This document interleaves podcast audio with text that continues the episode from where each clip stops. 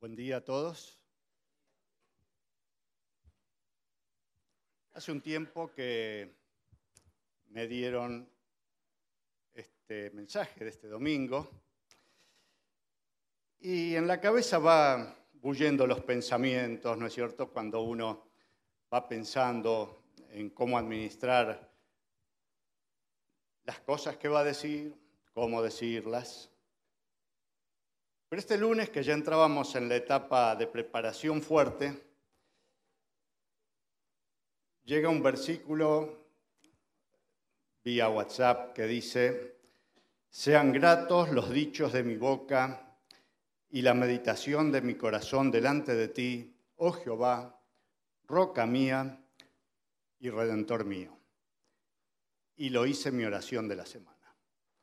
Que el Señor nos pueda hoy bendecir a todos. Dar o darse.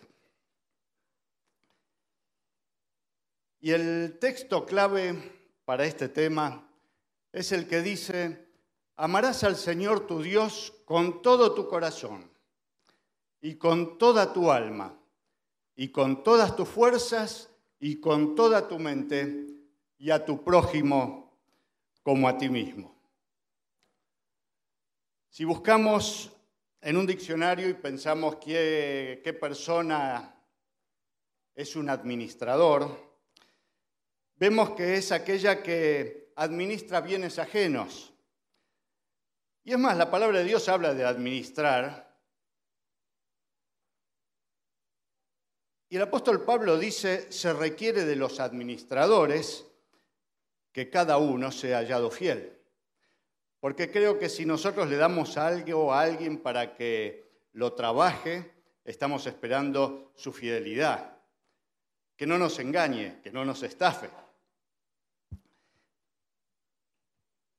Y a lo largo de la Biblia se condena la mezquindad, la codicia, la avaricia, pero por otro lado, en contraposición, la generosidad, la hospitalidad, la compasión son realzadas como cosas apreciables que deben estar.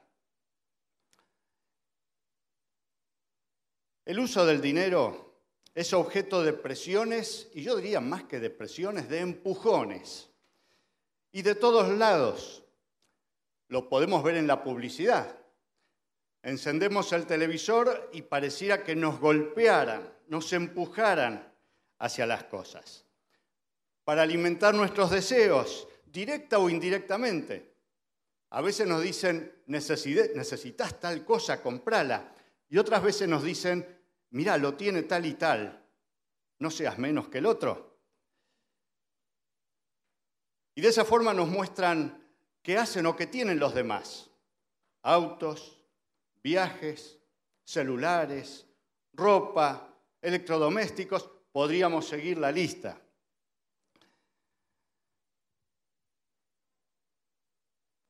Pero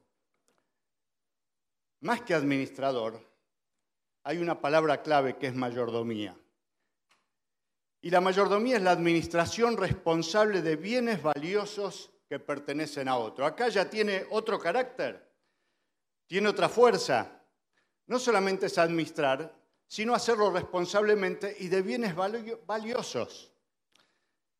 Y por eso el apóstol Pablo dice, y hoy vamos a utilizar varias de las palabras que tiene el apóstol para hablarnos en este sentido. Dicen lo que requiere diligencia, en lo que requiere cuidado. No seamos perezosos, fervientes en espíritu, con ganas, ¿no? Sirviendo al Señor. Y también encontramos el versículo que dice, ¿acaso no saben que su cuerpo es templo del Espíritu Santo, quien está en ustedes? Y al que han recibido de parte de Dios, aquellos que han entrado a tener una relación con Dios por haber abierto sus corazones a Jesucristo, pertenecemos a, Dios. Ustedes no son sus propios dueños, fueron comprados por un precio, que es la sangre de Cristo. Por tanto, honren con su cuerpo a Dios. Podríamos decir con todo su ser, con todo lo que tienen. Dios está interesado en el 100% de lo que somos. Vamos a ir un poquito más adelante también con otros textos que tiene el apóstol Pablo en la segunda carta a los Corintios. Ahora, hermanos, queremos que se enteren de la gracia que Dios les ha dado a las iglesias de Macedonia, las iglesias que estaban en la zona de Grecia. Dice, en medio de las pruebas más difíciles, su desbordante alegría y su extrema pobreza abundaron en rica generosidad. Soy testigo de que dieron espontáneamente tanto como podían y aún más de lo que podían, rogándonos insistentemente que les concediéramos el privilegio de tomar parte en esta ayuda para los santos. Era la iglesia de Jerusalén que estaba pasando por un momento difícil Incluso hicieron más de lo que esperábamos, ya que se entregaron a sí mismos primeramente al Señor y después a nosotros conforme a la voluntad de Dios. Pablo desafía a los corintios por el ejemplo de otros hermanos, que eran los de Macedonia, que a pesar de la crisis, y vaya si nosotros en la Argentina sabemos de lo que son las crisis recurrentes, mostraron una alegría desbordante, rica generosidad, una propia voluntad. Dice que lo hicieron espontáneamente, sin que nadie empezara a, a tirarles de la manga. Y saben, cuando nosotros pensamos en cómo dar o ayudar, sobrevienen las tentaciones. que el esfuerzo lo haga el otro. Está mejor que yo, puede hacerlo. Y me acordé de un ejemplo que no tiene que ver con dinero, pero que pasó en el servicio militar. Estábamos en Palomar, donde hacíamos la instrucción, y vino un sargento y dijo, muchachos, tenemos que remover esta columna. Era una columna como las de alumbrado público, como las que tenemos en CREA, bien cimentada abajo. Entonces pusieron cuatro cuerdas atadas desde arriba y pusieron dos o tres soldados en cada una de las, de las puntas de la cuerda. Entonces tenían que tirar uno primero, el otro después y así como para empezar a aflojarla para después poder removerla. Yo les aseguro que todos los que estaban en las puntas de las cuerdas ponían una cara de fuerza, pero la columna no se movía. Y el sargento ayudante Barrientos, fornido como era, vino a los gritos y dijo, ¿qué están haciendo, manga de, manga de debiluchos? Denme a mí la cuerda. Y agarra la soga y él solo movía la columna, lo que no podían hacer tres de cada lado, lo hacía uno solo. ¿Saben? Todos pensaron que el esfuerzo lo haga el otro. Seamos verdaderos mayordomos, administradores responsables de bienes valiosos que son nuestras propias vidas, que pertenecen a otro y que ese otro es Dios. Les hago una pregunta. ¿Cuál es mayor el desafío? ¿Vivir con fe cuando no se tiene o cuando sí se tiene? Yo creo que a lo mejor más espontáneamente dice, y vivir por fe cuando no se tiene, porque tenemos que depender. Pero saben, hay tentaciones de ambos lados. Cuando se tiene poco, se piensa en términos relativos o en términos porcentuales. Supongamos que entraron mil y doy 200 y dije, uh, el 20%, dos veces el diezmo. Cuando se tiene mucho, se mide en términos absolutos. Entraron 10.000, voy a dar mil. Sería un 10% y comparamos. Porque siempre los hombres comparamos. El ser humano compara. Entonces dice, mil contra doscientos, ¿cuánto que estoy dando? Pero saben una cosa, el Señor mira el corazón. Cuando Jesús estaba ahí a la entrada del templo y estaban dando las ofrendas, y en ese tiempo no había billetes, eran todas monedas, vino una viuda que dio apenas dos moneditas chiquitas, de las más chiquitas que pueden estar en circulación acá. Acá ni queremos las monedas chicas, ¿no? Ni las monedas casi diría. Pero venían los otros y tiraban monedas incluso para hacerse ver, para hacer mostrar los mil, o los dos mil, o los tres mil. Entonces tiraban las monedas que cuando caían se hacían ver, se hacían notar. El Señor no miró eso. Miró la disposición de adentro y dijo, esta mujer dio más que todos los demás porque dio todo lo que tenía. Muchas veces cuando oímos hablar a los economistas en la Argentina, dicen, en este país tenemos empresas pobres pero empresarios ricos. Porque llegado el caso, la empresa se quiebra y se deja a la, gente en la calle, pero el empresario sale indemne. Ojo, que no impregne esto nuestro pensamiento, que no haya iglesia pobre de miembros ricos.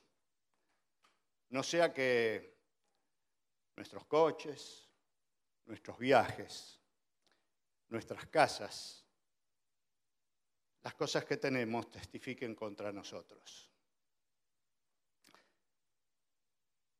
Dos ejemplos quiero dar. El otro día, hablando con el pastor Daniel, sabiendo del tema, y perdón Daniel que ponga lo que me dijiste, pero me parece un buen ejemplo y hay que tenerlo en cuenta. Y dice, cuando yo estudiaba y no trabajaba, no ganaba dinero, pero administraba un dinero, que era el dinero que me daban mis padres para poder eh, movilizarme, para los gastos, para todas las cosas, y propuse diezmar de eso que era mi presupuesto, aunque no ganara. Otro caso.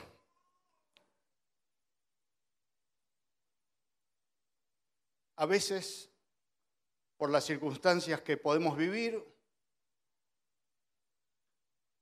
podemos no estar ganando, sino a lo mejor perdiendo dinero o comiendo el capital, pero a lo mejor hemos tenido un ahorro y con eso vivimos.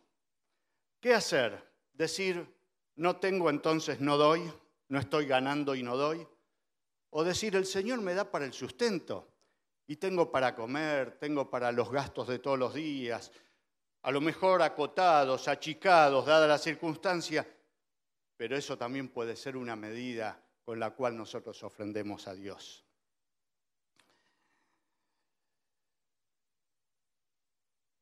A veces el diezmo es de la ganancia, a veces es el del presupuesto y otras veces puede ser el del consumo.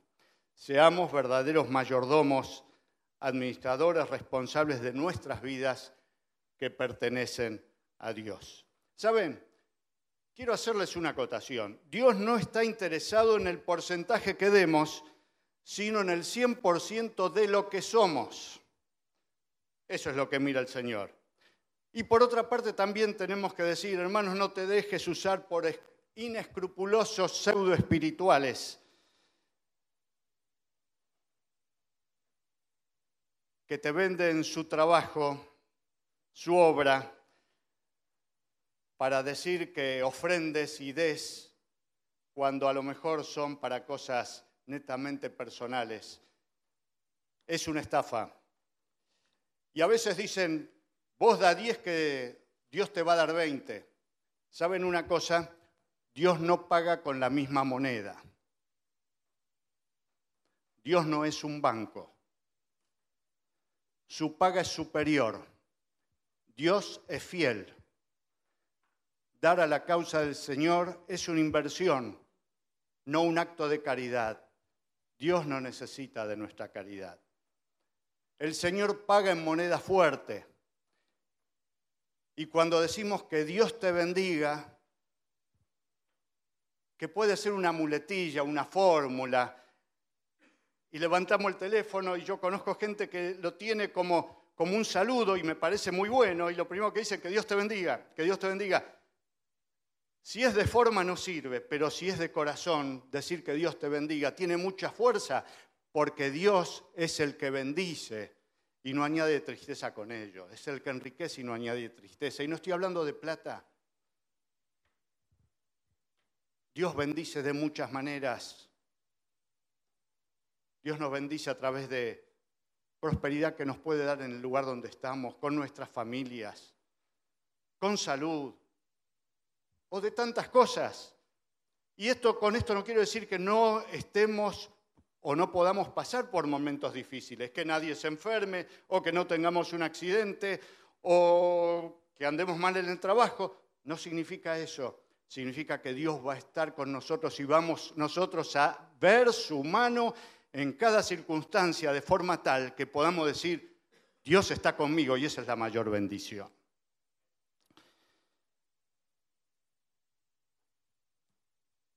Leímos antes el versículo, amarás al Señor tu Dios con todo tu corazón y con toda tu alma y con todas tus fuerzas y con toda tu mente y a tu, y a tu prójimo como a ti mismo. Con todo el ser, está diciendo eso, con integridad. Cuando habla del corazón, dice que ponemos nuestro sentir en eso, nuestra emoción. Cuando habla del alma, el alma en la Biblia tiene connotaciones de vida con toda la vida. Cuando habla de las fuerzas, con empuje y con ganas. ¿Vieron el otro versículo que leímos? En lo que, lo que requiere diligencia, no perezoso, o sea, poné, el entusiasmo. Ama al, Señor con tu mente, con plena conciencia, pensando sabiamente, con todo el ser. Incluimos en nuestros cultos la ofrenda como parte de la adoración. Nosotros adoramos cuando oramos, adoramos cuando cantamos, adoramos al leer la palabra, adoramos al ofrendar. Al orar, porque abrimos nuestro corazón y decimos, querido Padre Celestial, Miren, yo recuerdo cómo comenzaba la oración de un hermano anciano que lo hacía en idioma armenio. Y me suenan los oídos el hermano Bajan Stambulian. Y decía, Sire líder, empezaba con estas palabras, querido Señor. Y su oración era una, una bendición.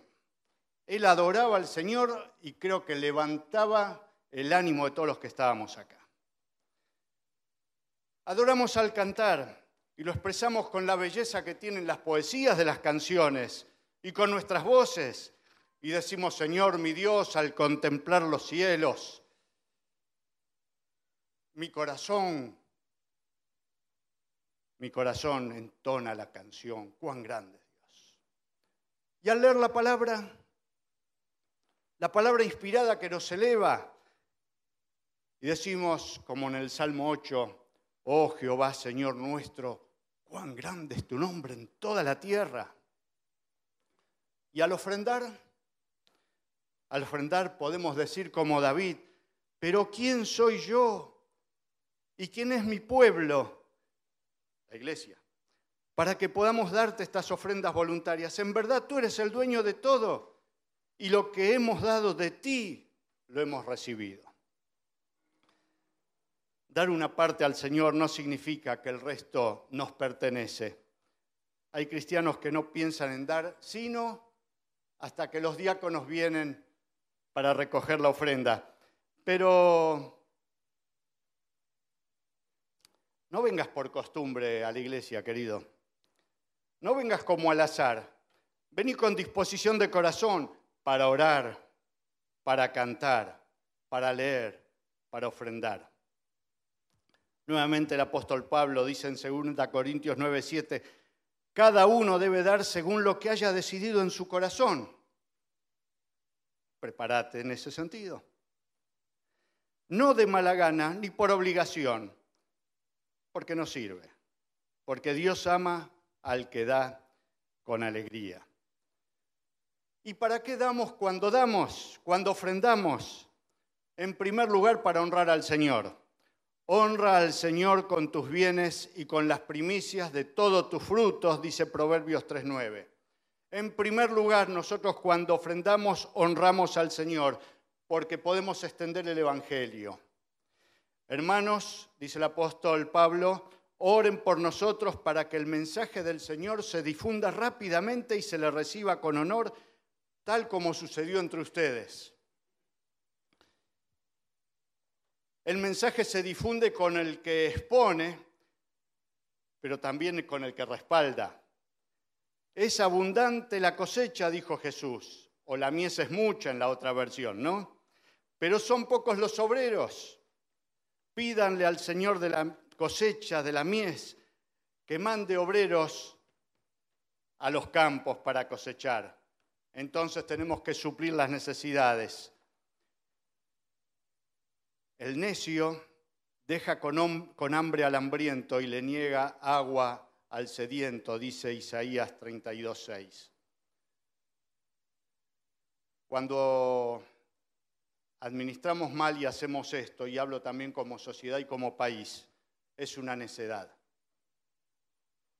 Una sociedad que no tenga en cuenta las necesidades es una, es una sociedad necia. Y Dios que da la semilla que se siembre y el alimento que se come, les dará a ustedes todo lo necesario para su siembra y la hará crecer y hará que la generosidad de ustedes produzca una gran cosecha. Hay bendición en dar.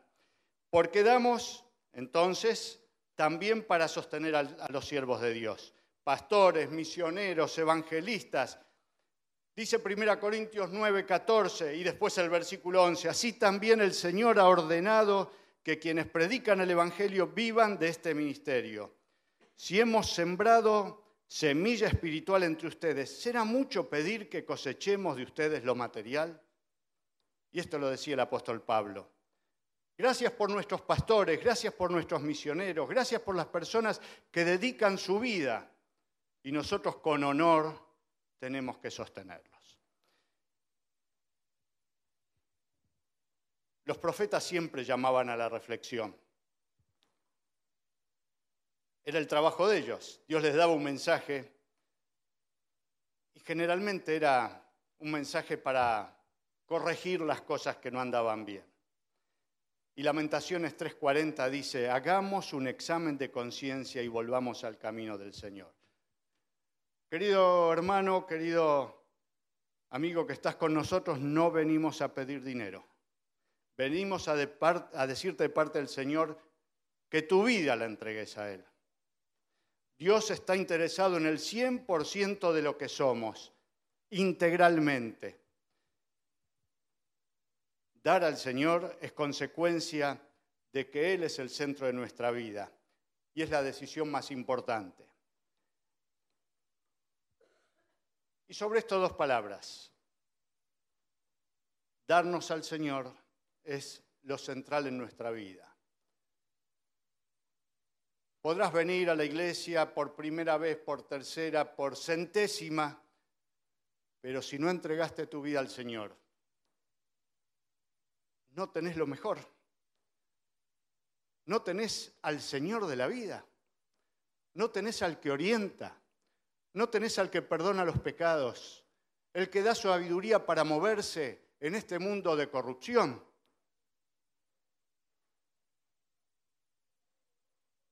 Por eso Jesús dijo, vengan a mí, vengan a mí, que yo les voy a dar el agua de vida, una calidad de vida diferente a la que podemos tener transitando y viviendo y existiendo simplemente. No te vayas hoy de acá sin hacer un examen de conciencia y sin decirle al Señor, Señor, yo quiero que 100% tomes mi vida y la utilices, y la utilices para ti. Como tú me indiques, en las formas que sea, sirviendo en la iglesia, ofrendando, alentando a los hermanos, dando un consejo, evangelizando, compartiendo la palabra con la persona con quien podamos encontrarnos. El Señor nos quiere utilizar en ese sentido.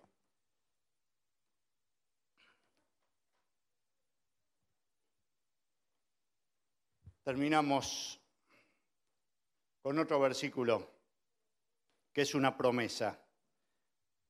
Aguarda Jehová, esfuérzate y aliéntese tu corazón.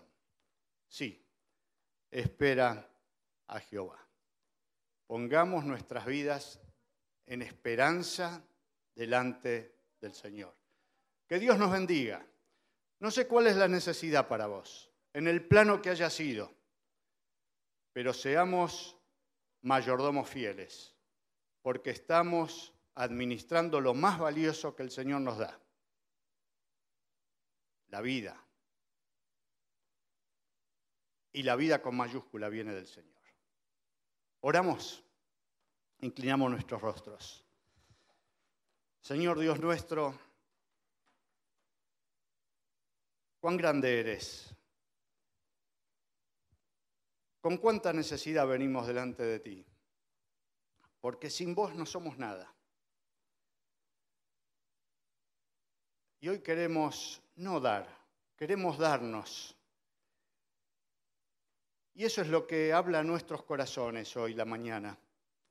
Señor, que nos demos a ti entregándonos a aquellos que no han recibido todavía a Jesucristo como Salvador, o entregando lo, mejor que uno puede ofrendar, sus dones, sus talentos, su vida, su tiempo, que hoy sea un día de entrega, Señor. Señor, levanta esta iglesia, que sea una iglesia de bendición, para bendición de otros también porque tu bendición, Señor, es la que enriquece nuestras vidas día tras día. Gracias por poder movernos y transitar en tus caminos cuando nos abrimos a ti. Que esta sea la decisión de cada uno. Lo pedimos en el nombre de Jesús.